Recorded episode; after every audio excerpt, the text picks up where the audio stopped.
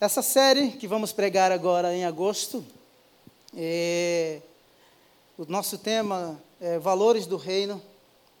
Eu, particularmente, eu, pode colocar o meu slide, eu, particularmente, acredito que se nós tivermos uma compreensão clara sobre o reino de Deus, o que é o reino de Deus, nós vamos nos tranquilizar e viver a vida de forma muito mais tranquila no nosso coração, tá?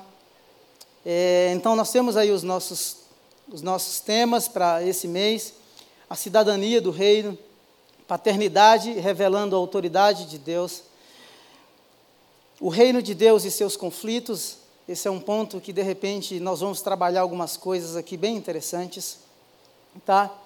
E amar segundo Deus, tá bom?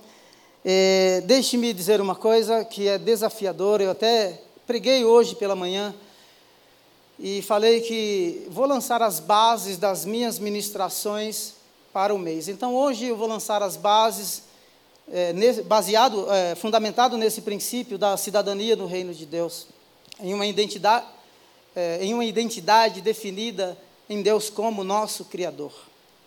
Então eu vou inserir alguns temas aqui tá? É, alguns assuntos que de repente são assuntos bem delicados, que não é fácil navegar nesses temas. E eu peço até que você ore por nós, ore pelos pastores, para que Deus nos dê graça e nos dê sabedoria. Existem alguns teólogos, tem um camarada chamado Paul Tillich, é um teólogo alemão que viveu na época do nazismo. Ele disse que a igreja ela tem que fundamentar os seus conceitos, a sua teologia baseada em três em três princípios. São três pilares. O primeiro, ele diz que é a Escritura.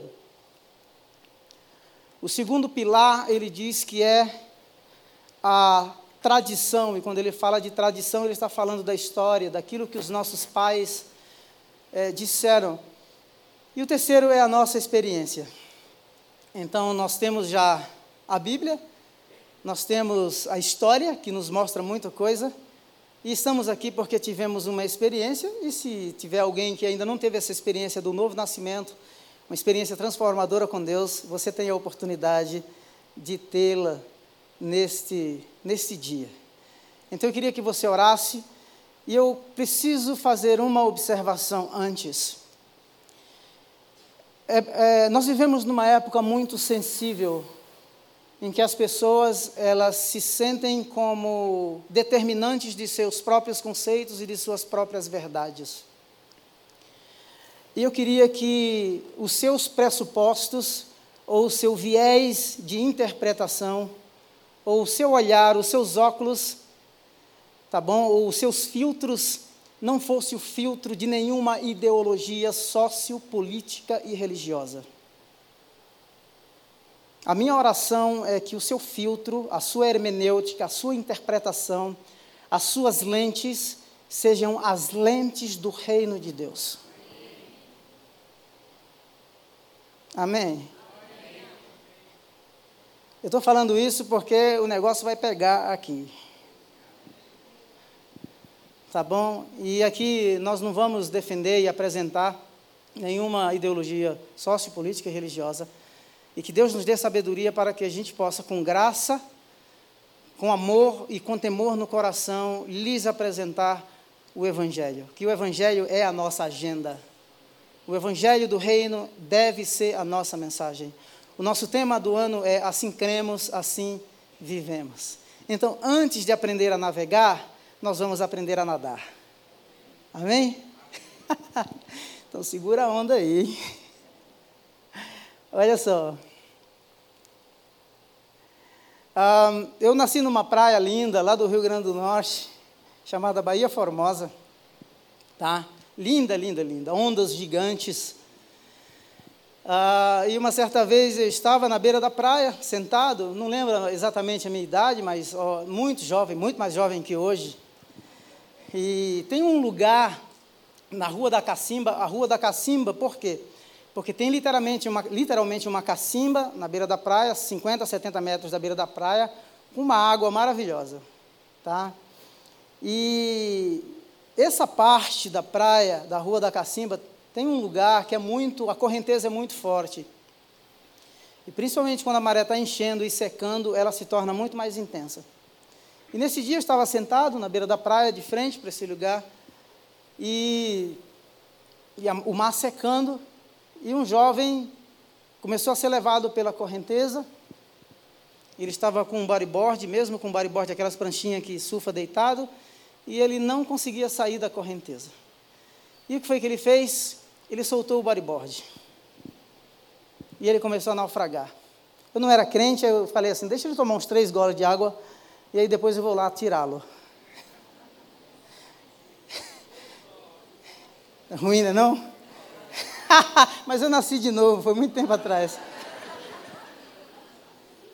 E aí, quando eu, ele, né, quando eu vi que ele já estava, assim, bem apavoradinho, e aí eu fui lá, consegui tirá-lo, viu, Chiquinho? Eu não falei nas oito que eu tirei, mas eu consegui tirar o rapaz.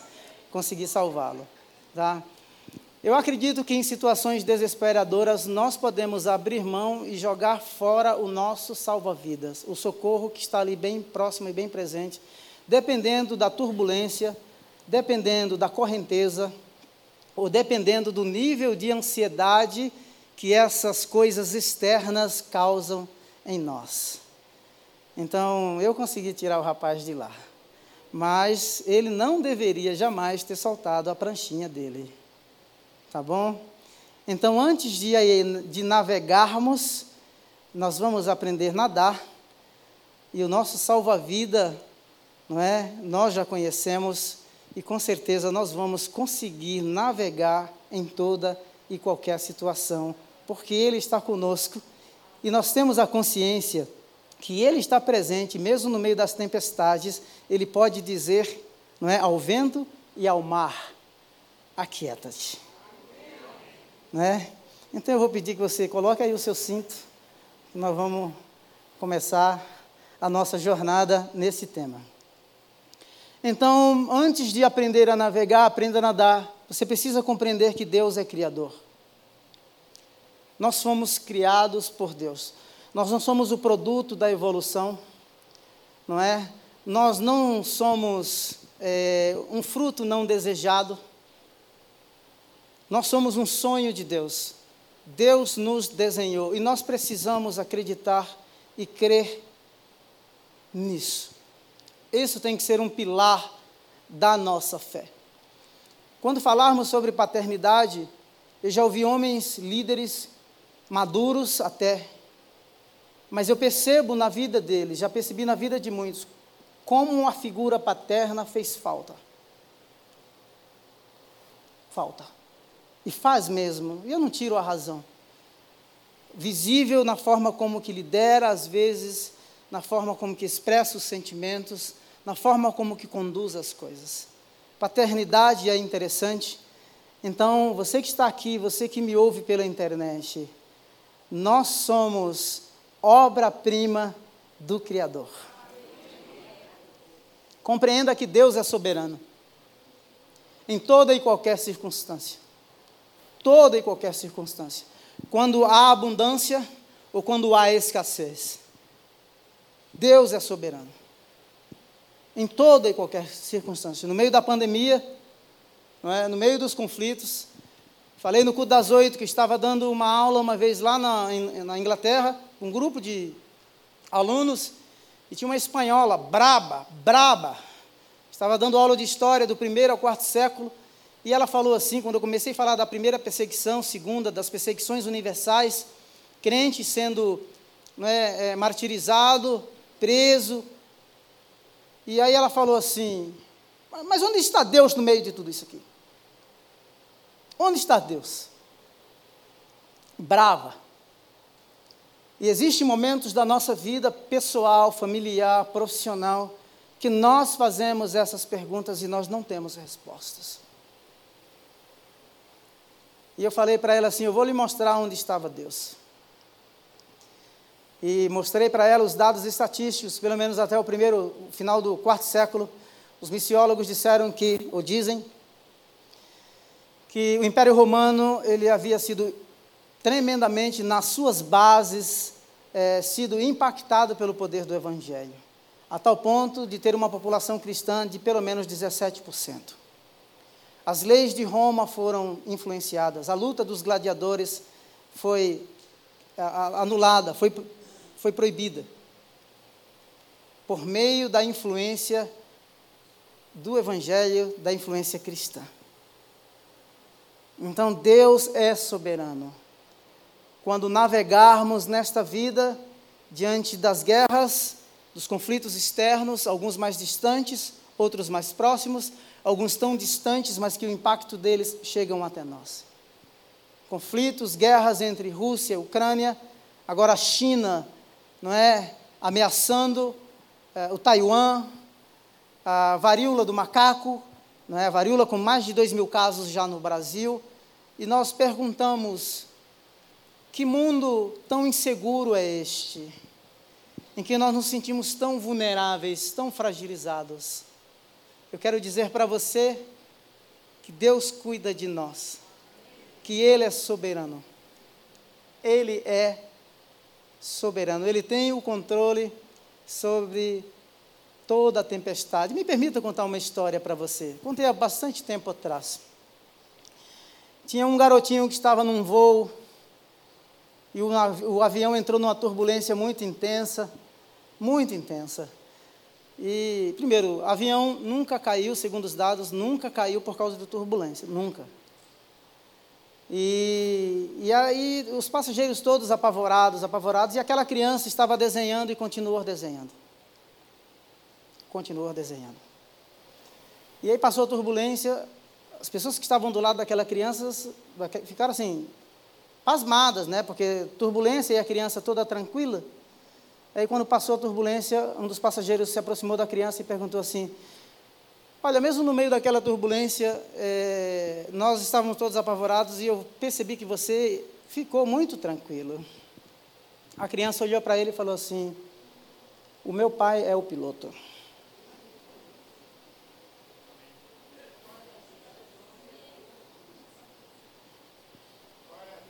não é? o seu pai é o piloto. O seu pai é o piloto. Ninguém pode frustrar os planos desse Deus sobre. Eu gosto dessa história. Eu gosto dessa história. E essas histórias, elas nos tranquilizam. Elas acalmam o nosso coração. E navegar na vida, diante de um mundo globalizado, com crises econômicas, pandemia, PIB global, não é? Meses que antecede uma política que talvez, eleições, talvez as mais sensíveis da história do, do Brasil. Deus é soberano. A palavra grega para soberania é Pantocratos, ele é o governador supremo. Ele é o governador supremo. E nós temos que caminhar com este sentimento de que o nosso Pai é o piloto, de que Ele está à nossa frente. E que ainda que a terra se mude para o meio dos mares, Deus está no meio dela, não será abalada. E nós queremos ouvir sempre a voz dele dizendo: Aquietai-vos e sabei que eu sou Deus. Não é maravilhoso? Fala sério.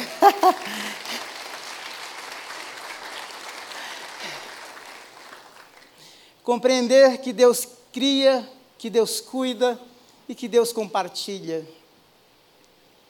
Deus compartilha. Você não é um projeto que deu errado. Deus, quando criou a humanidade, que Ele soprou nas narinas de Adão, não é que deu a ele o fôlego de vida, que ele foi feito uma alma vivente. Deus deu o mandamento para que ele crescesse e ele se multiplicasse.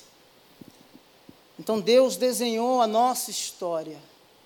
Deus desenhou nós como ser humano. Quando eu leio a história do cristianismo, eu fico pasmado quanta perseguição, quanta discriminação, quanta marginalização da fé cristã ao longo da história. Mas esse poder, né, que começou lá numa manjedoura, o menino que nasce numa manjedoura, espalhou-se por toda a terra. Nós vamos ler isso em Daniel. As próximas ministrações serão baseadas no livro de Daniel. Você pode até ler o livro de Daniel e ver que o soberano, Nabucodonosor, estabelece decreto. O rei Dário, Ciro, todos eles estabelecem decretos. E o soberano vai quebrando todos os paradigmas e todos os decretos, mostrando que é ele quem estabelece reinos e derruba reinos, mostrando que Nabucodonosor reinou, bateu as botas, saiu de cena. Vem o Império Medo-Persa, Ciro, não é? Dario ou Dário, da mesma forma, ou seja, reinos, reinos aparecem e desaparecem, mas o reino dele subsiste eternamente. Então ele cria, ele cuida e ele compartilha. Ele compartilhou conosco autoridade. Deus nos deu autoridade para exercer governo. Deus nos deu autoridade para influenciar. Deus nos deu autoridade para exercer influência. Queria que você guardasse esse texto. Não vos conformeis com este século, mas transformai-vos pela renovação da vossa mente, para que experimenteis qual seja a boa, agradável e perfeita vontade do Senhor. Deus tem uma vontade para a sua vida. Olhe aqui para mim, por gentileza. Nós somos, nós somos é, descendentes ou frutos de homens e mulheres que pagaram um preço altíssimo para que nós recebêssemos a mensagem do Evangelho. Uma terminologia usada no século XVI e início do século XVII eram cristãos que estavam fora da igreja anglicana na Europa, principalmente, chamado de não conformistas. Não conformistas, não se conformar com o sistema, de que a rainha era a cabeça da igreja, de que quem nasce num solo que, supostamente cristão ou um continente europeu é cristão. Não. Nós nascemos do alto, nascemos de cima, nascemos da vontade de Deus, nascemos porque o Espírito Santo operou no nosso coração e nos tornamos nova criatura. Um governo novo chegou no nosso coração e é por meio deste governo, desta mentalidade, que nós devemos viver e nos portar. Amém? Acho que às oito eu estava mais bravo, viu? Agora eu estou calminho. autoridade delegada. Então disse Deus: façamos o homem a nossa imagem conforme a nossa semelhança. Deus deu autoridade para exercer domínio.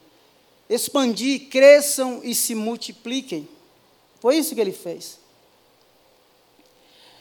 O homem perde o governo, a perda do governo trouxe consequências eh, danosas para a humanidade. A relação da humanidade com o Criador foi rompida foi rompido. Eu quero que você guarde isso. Por quê? Porque todos os males, todos os males que nós presenciamos hoje, são consequências dessa ruptura do relacionamento do homem com Deus. O homem se tornou escravo de Satanás, a humanidade perdeu o governo.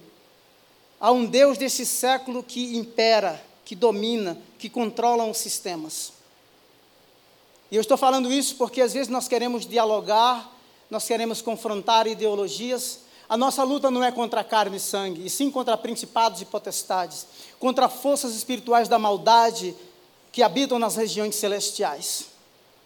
E a gente fica inocentemente, até com essas briguinhas bobas entre nós, discutindo ideologias políticas. O que, é que, está, o que, é que está por trás dessas mentalidades?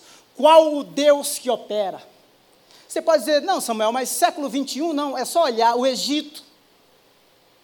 Nas cerimônias em que os faraós eram empossados, eram invocadas divindades. Todas as pragas do Egito é um protesto do Deus soberano. Deus protesta contra todas as pragas do Egito, dizendo assim: Eu sou o Deus Todo-Poderoso. Nabucodonosor, quando ele levanta uma estátua e convoca toda a sua liderança para que, quando os instrumentos fossem tocados, todo mundo se prostrasse diante daquela estátua. Aquela estátua era uma representação de Nabucodonosor, como um Deus que conquistou toda a terra. Que terá um surto psicótico no capítulo 4 e vai comer com os animais. No Império Romano, os imperadores eram vistos como encarnação da divindade. Inclusive, os historiadores dizem, é, por isso duvidam da conversão de Constantino, porque ele só decide se batizar quando está no leito da morte. E os historiadores dizem assim que não há nada que os homens tenham pedido a, a, a Deus que César não lhes tenha dado. Ou seja, o César ou os Césares eram vistos como deuses.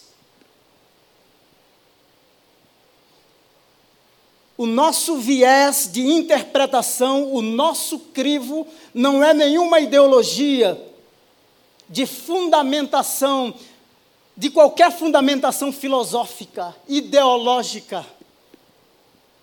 O nosso crivo é o Evangelho. Porque nascemos para uma nova vida. Quando escolhemos o tema, assim cremos e assim vivemos, para este ano. Escolhemos como comunidade não porque pensamos em terceiros, mas porque nós precisamos rever as nossas bases, nós precisamos rever os nossos conceitos, nós precisamos rever as nossas práticas, nós precisamos rever a nossa teologia, nós precisamos rever a nossa, a nossa missão, nós precisamos rever o nosso planejamento estratégico, e é isso que nós estamos fazendo. Nós estamos revendo se estamos cuidando de vocês ou não.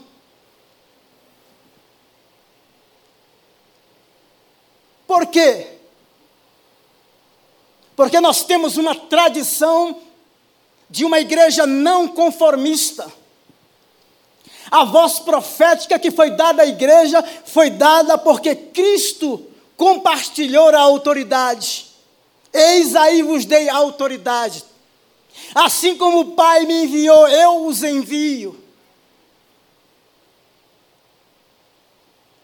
Então, quando decidimos sobre o tema de rever as nossas bases, nós estamos pensando em tudo isso.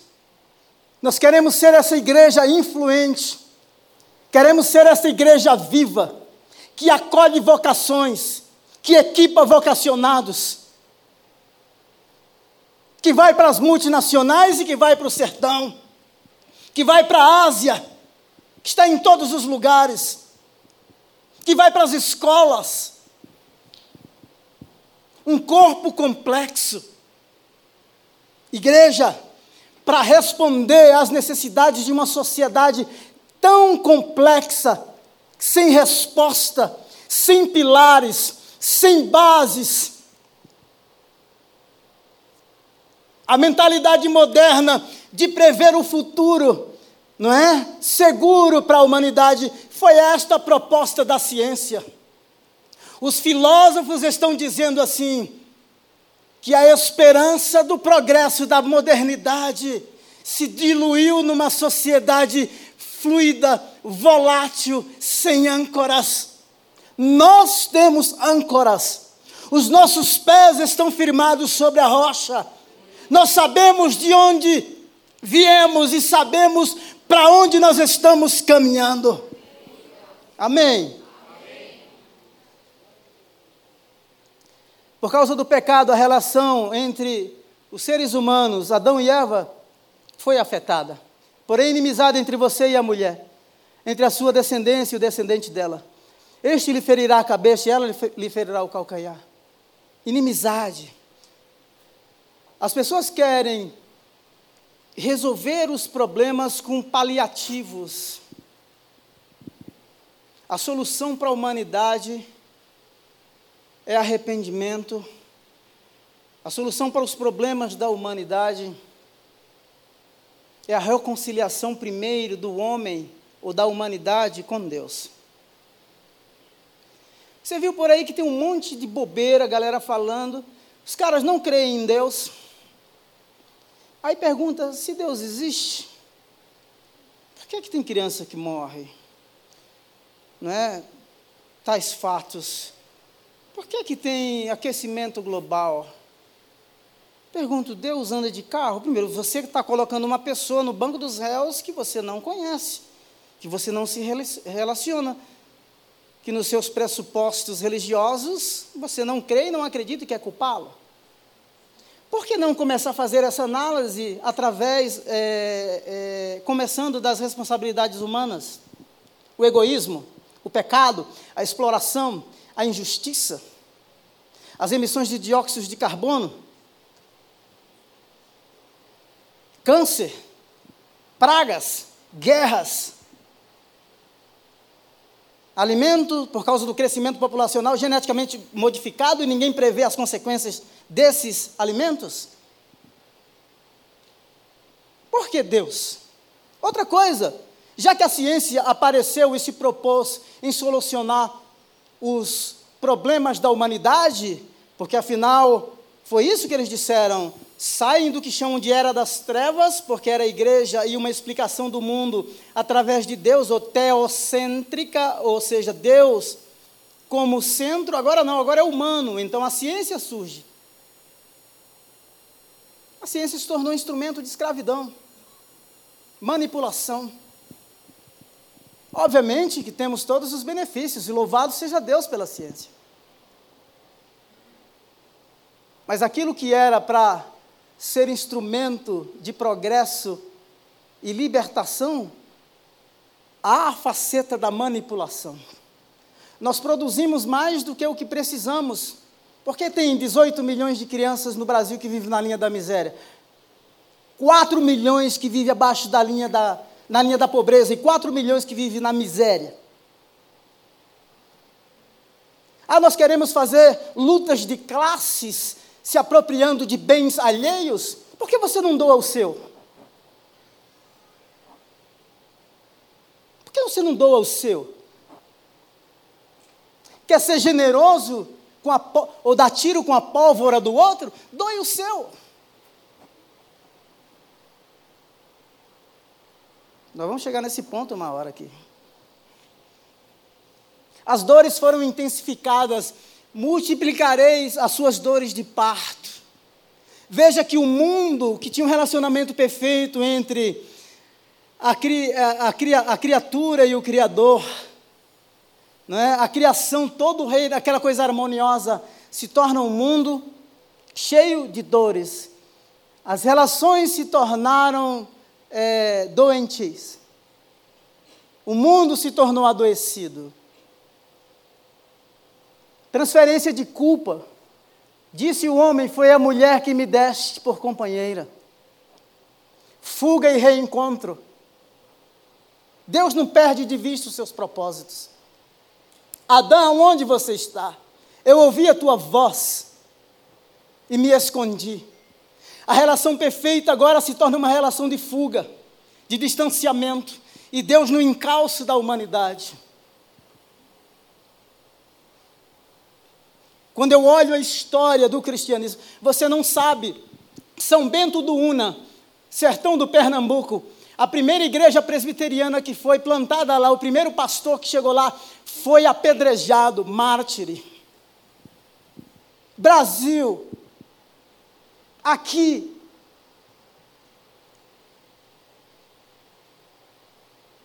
Os primeiros calvinistas, os huguenotes que vieram enviados da França, na Baía de Guanabara, os católicos dizem que eles naufragaram.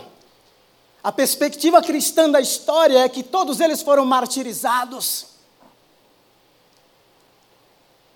Nós não devemos nos conformar com o sistema. O Deus que nos alcançou, que estávamos em fuga, sempre fugindo, Deus nos alcançou com um propósito singular. Isto é inegociável. Deus cobre a vergonha e nudez. Olha que coisa linda. Gênesis 3, 21. O Senhor Deus fez roupas de pele e com elas vestiu Adão e sua mulher. Não é lindo isso? Fala que linguagem humana. Fala sério, quanta empatia. Não é? Ah, o cara está querendo fugir, se escondendo. Descobrimos a nossa nudez, pecamos. Deus provê. Deus cobre a nossa vergonha. Os planos e os projetos dele jamais podem ser frustrados. Ninguém frustra. E não importa quantos erros você cometeu. Não importa.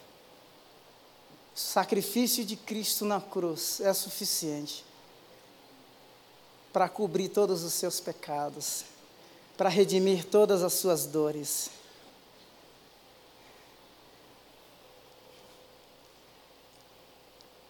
Eu quero discorrer um pouquinho com você aqui sobre esse conceito de reino de Deus. O conceito judaico sobre reino de Deus é de um reino geográfico, presente aqui na terra. Deus reina em toda a terra, reina em toda a terra.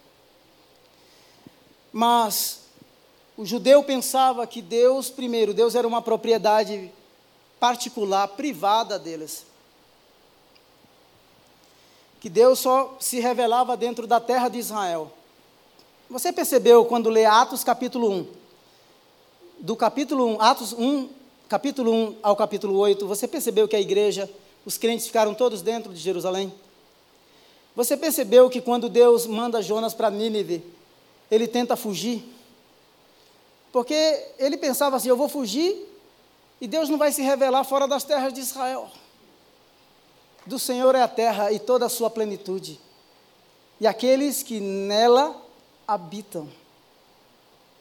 Não existe um centímetro, um milímetro dessa terra em que não experimente o, cuida o cuidado soberano do nosso Criador. O Berkoff explica que reino é espiritual. O reinado espiritual de Cristo é o seu governo, é o reino da sua graça sobre a sua igreja e sobre o seu povo. Deus reina. Ele continua dizendo: isto é, sobre o seu povo e sua igreja, é um reinado espiritual porque se relaciona com uma experiência espiritual. É o governo mediatário estabelecido nos corações e nas vidas. Veja, não é geográfico. Ele tem efeitos geográficos? Tem. A ética muda. A justiça é implementada. Por quê? Porque o reino de Deus chegou. Porque o governo de Deus chegou porque nós nascemos para uma outra vida. Nós somos agora cidadãos deste reino. O reino já se faz presente, o governo se faz presente no coração do povo de Deus. Ademais, é espiritual porque leva direta e imediatamente a um fim espiritual a salvação do seu povo. Olha aqui para mim que o que eu vou falar agora é sério. Quando a gente fala de salvação, a minha dissertação de mestrado foi sobre o movimento fé e política. Eu fiz a hermenêutica da teologia da libertação que ninguém ainda tinha produzido no Brasil. E na teologia da libertação, a salvação não é espiritual, a salvação é física é antropológica. Ou seja, Deus, quando tirou o povo, na, na teologia da libertação, escute. Deus, quando tirou o povo do Egito, a salvação não foi uma salvação espiritual, segundo os teólogos da teologia da libertação. A salvação foi uma salvação e uma libertação política. E sabe o que, é que eles vão dizer? Moisés libertou aquele povo e Moisés foi líder do primeiro movimento sem terra no mundo.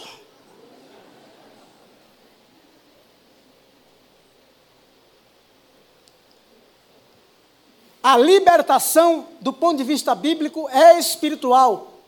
Todos pecaram e destituídos estão da glória de Deus. Havia opressão política? Claro que havia. Mas o que, é que acontece? O povo sai do Egito, mas o Egito não sai deles. Quando falta pão e água, o que é que eles se lembram? Nós temos tudo lá. Porque a escravidão é realmente espiritual. O homem perdeu a autoridade e entregou o governo dessa terra a Satanás, o Deus deste século. Há uma mentalidade, há uma cultura, há um sistema.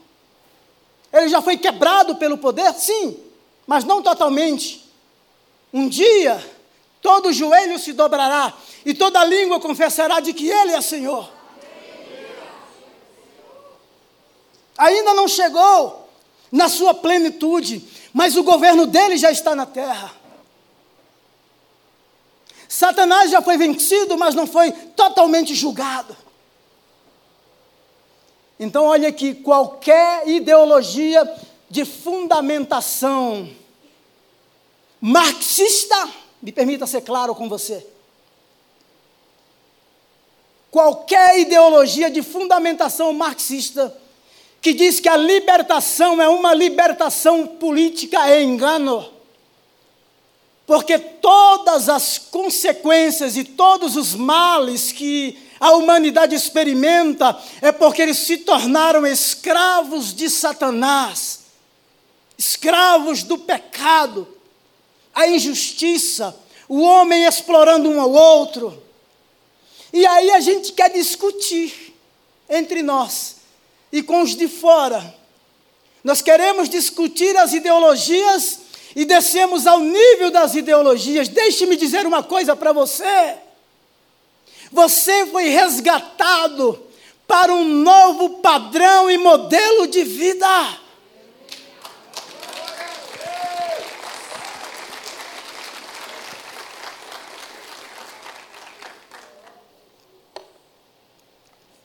Talvez alguns fiquem bravos comigo.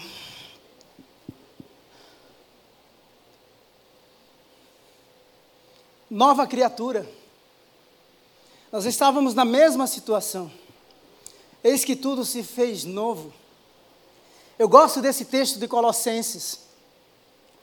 Portanto, já que vocês ressuscitaram com Cristo, procure as coisas do alto, onde Cristo está sentado à direita de Deus. Mantenha o pensamento nas coisas do alto e não nas coisas terrenas, pois vocês morreram e agora a sua vida está escondida com Cristo. Nós morremos para aquela vida passada. Ressurgimos com Cristo para uma outra vida. Nós não devemos nos conformar com o sistema. Exerça a sua cidadania com consciência. Olhe as propostas governamentais.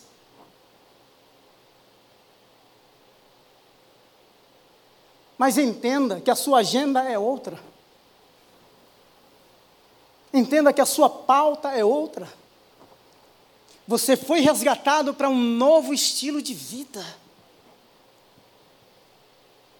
Eu estudo um pouquinho de política desde então. Eu sei como as coisas entraram no Brasil. Eu sei como alguns movimentos surgiram dentro da Igreja Católica, nas comunidades eclesiais de base.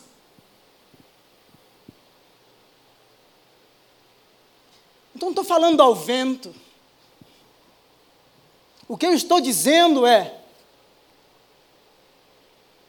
essa nação precisa mais do Evangelho do que um plano político. Embora as políticas públicas sejam essenciais,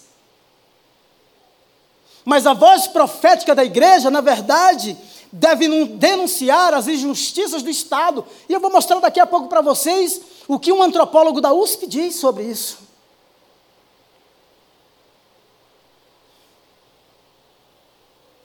Bora lá. No primeiro século, os cristãos eram considerados. Esse cara um filósofo chamado é, Celso, ele dizia que o cristianismo era para pessoas não educadas, para pessoas não sábias. Era isso que ele dizia. Pessoas ignorantes. Depois ele vai dizer assim: olha, é, que o evangelho era para os ignorantes, para as pessoas não educadas, era para as crianças, Guarde bem isso, que você vai entender daqui a pouco porque eu estou te falando isso. E ele, Celso, dizia assim: Mas é isso que eles pensam, que nenhum sábio se aproxime, que ninguém educado se aproxime do cristianismo. Porque o cristianismo, está aqui o título, é somente para os tolos. Você pode dizer assim, não, mas isso aí é final do primeiro século, início do segundo século. No século XXI, essa jornalista Marilene Felinto, quando o governador Antônio Garotinho, no Rio de Janeiro, é, queria se eleger como presidente do Brasil, ela o chama de obscurantista, manipulador, dizendo que queria usar os cristãos e todos os meios de comunicação para estabelecer no Brasil, transformar o país numa ditadura de crentes, usa uma massa ignara, uma massa de ignorantes. Isso gerou fúria entre os muitos pastores no Brasil. É assim como o mundo nos vê.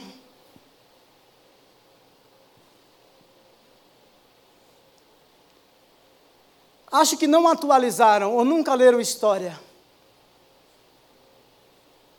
Quem deu identidade aos escravos e às mulheres no Império Romano foram os cristãos. Quando os bárbaros invadiram Roma, ou invadiam Roma, saqueando Roma, quando o exército estava fraquejado, foram os bispos que foram conversar com os líderes das, dos bárbaros. Quem influenciou as leis de Roma a ponto de banir a luta de gladiadores foram os cristãos. Massa ignara. Como diz o paranaense, me poupe. Massa ignara. Acho que nunca leram história. Quem criou a escola palatina? Carlos Magno, um bárbaro, líder de uma tribo bárbara, bárbara, que se converteu, se apaixonou pelas letras e criou a escola palatina ou a escola do palácio? Quem que, por meio dos mosteiros, produziu toda a literatura que se torna a base da Renascença que cria um movimento chamado de movimento de livres pensadores, que influencia a renascença, que desencadeia na reforma protestante. E os reformadores colocam a Bíblia, que era no latim, na mão do povo, e o povo começa a ter a Bíblia na sua própria língua, massa ignara. Nunca leram história.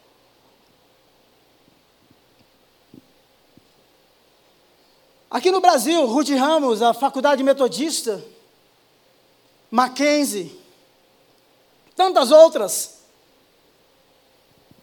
Tudo isto sem nenhuma luta de classes, sem apropriação indevida de bens de terceiros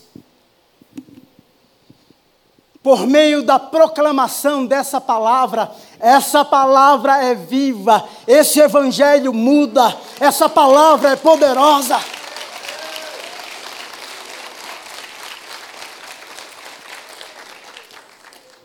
Os cristãos holandeses no Pernambuco, final do século XVI, início do século XVII, as primeiras literaturas trilingües no tupi, no português e no holandês? Massa ignara. Absolutamente não. Deixa eu ler uma coisa aqui para você. Esse cara é um, antropólogo da USP, não é crente também. Acho que ele tem uma visão mais sensata ele diz assim: Juliano diz, no nível das bases, os grupos evangélicos e pentecostais são com frequência a única forma de sociedade civil disponível às pessoas, uh, e, às pessoas e podem ter um impacto local importante, importante, dando a estas pessoas um caminho para confrontar a violência e a injustiça. Esse é o cara que eu achei, embora o livro dele mereça algumas, algumas críticas, mas olha o que, é que esse cara diz, além daquilo. Este livro trouxe até aqui os resultados de pesquisas, muitas delas produzidas por antropólogos e sociólogos, sobre o tema do cristianismo evangélico no Brasil. E que muitos desses estudos e o que muitos desses estudos apontam é que no âmbito local, ou seja, para moradores dos bairros onde igrejas evangélicas atuam, a presença delas, a presença delas, a presença delas traz transformações positivas para os brasileiros pobres. Transformações que o Estado não foi nem é capaz de oferecer.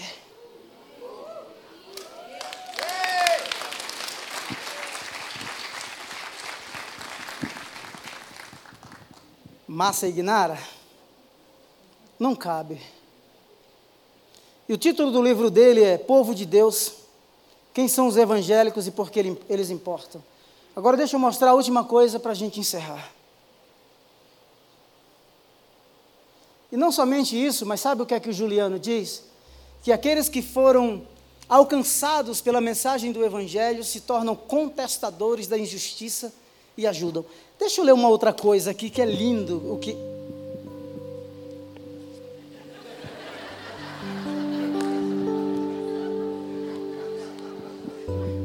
Segura.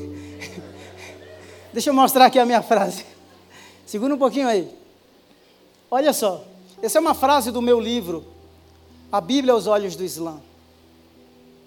Se a identidade, se a sua identidade diz quem você é, o que fazemos, como fazemos, o que cremos e por que cremos, são meios pelos quais essa identidade é recebida, mantida e transmitida às gerações posteriores. Cosmovisão, portanto, tem a função de manter um povo. A cosmovisão, as suas crenças, aquilo que você crê e aquilo que você vive, são os pilares da sua crença. Quando esses pilares são ameaçados, a sua cosmovisão é ameaçada, a sua identidade como comunidade presente está sob ameaça de ser destruída. Escute só. Isso não significa que as alterações nessas bases não possam ocorrer ao longo do tempo. Porém, quando acontece, as reações nesses grupos são visíveis, porque as, as mudanças tocam as bases da existência humana. Eu fiz questão de colocar essa citação do meu livro, porque nas eleições de 2018 existia toda uma agenda, pautas, como ideologia de gênero. PL 126 que chamam-se de lei da mordaça, que ninguém podia falar nada contra A e B legalização da maconha. Existem projetos lá em Brasília de que se o projeto da família do século 21, se o pai, o incesto, né, se o pai quiser casar com a filha e vice-versa, é, se a família, isso está lá no parlamento, está lá no, no, no Congresso. Muitos grupos hoje entendem, entendem que o presidente Jair Messias Bolsonaro foi eleito pelos evangélicos. Do ponto de vista da cosmovisão, os valores, os pilares, conceitos de família, aborto, essa comunidade sentiu a sua existência debaixo de ameaça. O que é que aconteceu? É reação. A comunidade islâmica faz isso se tocar no Alcorão, blasfemar, falar do profeta Maomé, o presidente da França, o Macron, falou alguma coisa, criticou alguns dias atrás. Nas antigas colônias francesas, os muçulmanos boicotaram comprar qualquer produto da França. O que eu estou dizendo para você é que, naturalmente, uma comunidade, um grupo, seja ele qual for, quando tem as crenças, os pilares da sua fé e da sua existência como grupo e como comunidade, ameaçados e que põem em xeque a sua existência presente e mesmo continuada. Qualquer grupo, não importa se seja evangélico, eles reagem. Eles reagem. Deixe-me dizer para você. Saiba, e eu mostrei no início da minha pregação, lembre-se que Deus é Criador. Que Ele cria, que Ele cuida e que Ele compartilha. Que soberanamente, soberanamente ao longo da história, Ele sustentou o seu povo. Mas eu gostaria, escute aqui, que o crivo das suas decisões, o crivo das suas decisões, o ponto de análise, seja os valores do reino. Lembra de Paulo quando estava em Bereia pregando? Os bereanos, deixa eu ver se esse cara está falando a verdade, se o que ele fala lá bate aqui. Uma das coisas que mais me preocupa, e não importa se seja de direita, de esquerda, ou de centro, ou de. O nosso nível é outro. As nossas lentes são outras. A nossa cosmovisão é outra. Nós já saímos de lá. A nossa voz deveria ou deve ser a voz profética, uma pedra no sapato do Estado.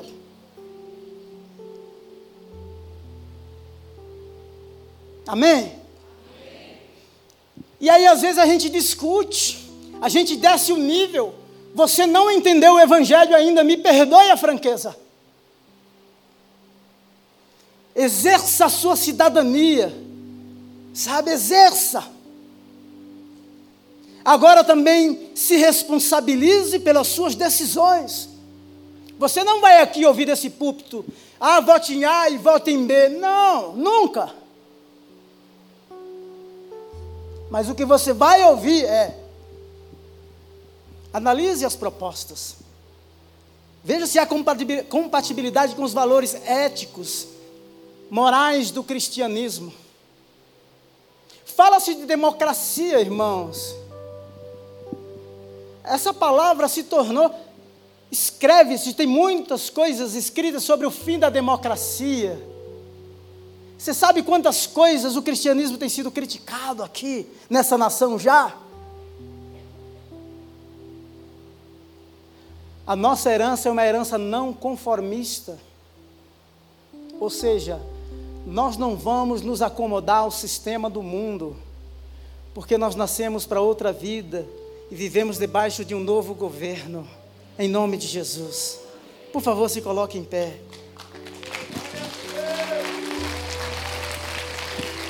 Você pode aplaudi-lo?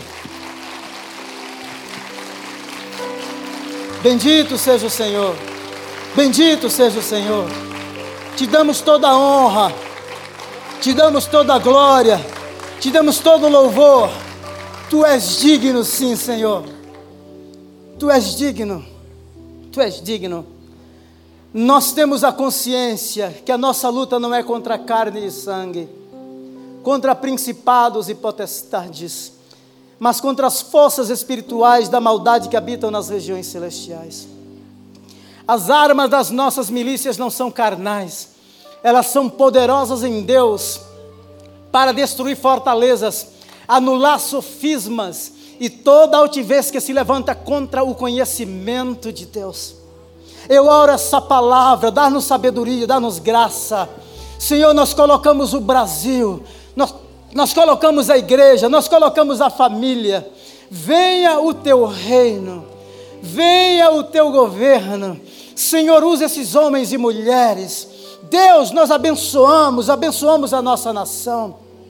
Abençoamos os líderes políticos da nossa nação. Deus, o mal não prevalecerá porque maior é aquele que está conosco do que aqueles que estão no mundo. Está escrito: eles o venceram por causa do sangue do Cordeiro e da palavra do testemunho que deram, e que, mesmo em face à morte, não amaram as suas próprias vidas. Obrigado porque tu estás conosco, estás conosco no meio da tempestade. Queremos aprender sobre a cidadania do reino celestial e nos apegar a esses valores e navegar, Senhor eterno, no meio de tantas turbulências. Usa-nos como instrumentos de paz, como mensageiros do Evangelho da paz, em nome de Jesus. Deus, em nome de Jesus, se há corações ansiosos aqui, vidas adoecidas, pessoas que se sentem perdidas, Deus, que sejam encontradas pelo teu amor, que decidam te seguir e te servir nessa tarde, em nome de Jesus.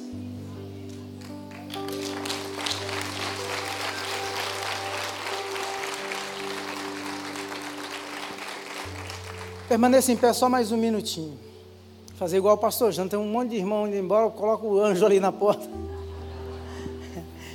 Se tem alguém aqui que entrou pela primeira vez, segunda, de repente você até decidiu entregar a sua vida para Jesus lá na sua própria casa, não é? Porque você já vem numa jornada com Deus, ou você que nos ouve pela internet. Tem alguém aqui que saiu de casa com esse objetivo? Entregar a sua vida para Jesus aqui nessa manhã? Alguém na internet? Levante a sua mão para que eu te veja. Tem uma jovem ali atrás. Tem alguém lá na galeria? Mais alguém? Traga essa jovem aqui na frente, nós vamos abençoar a vida dela. Vem aqui, filha, por favor. Traga a sua bolsa, se você já estiver aí com a sua bolsa, ou acompanhada de alguém. Que bênção, não é, irmãos? Vocês estão animados? Você foi abençoado, abençoado nessa, nessa manhã, tarde? Ô, glória! Oh, maravilha, maravilha, que coisa boa. Como que é seu nome?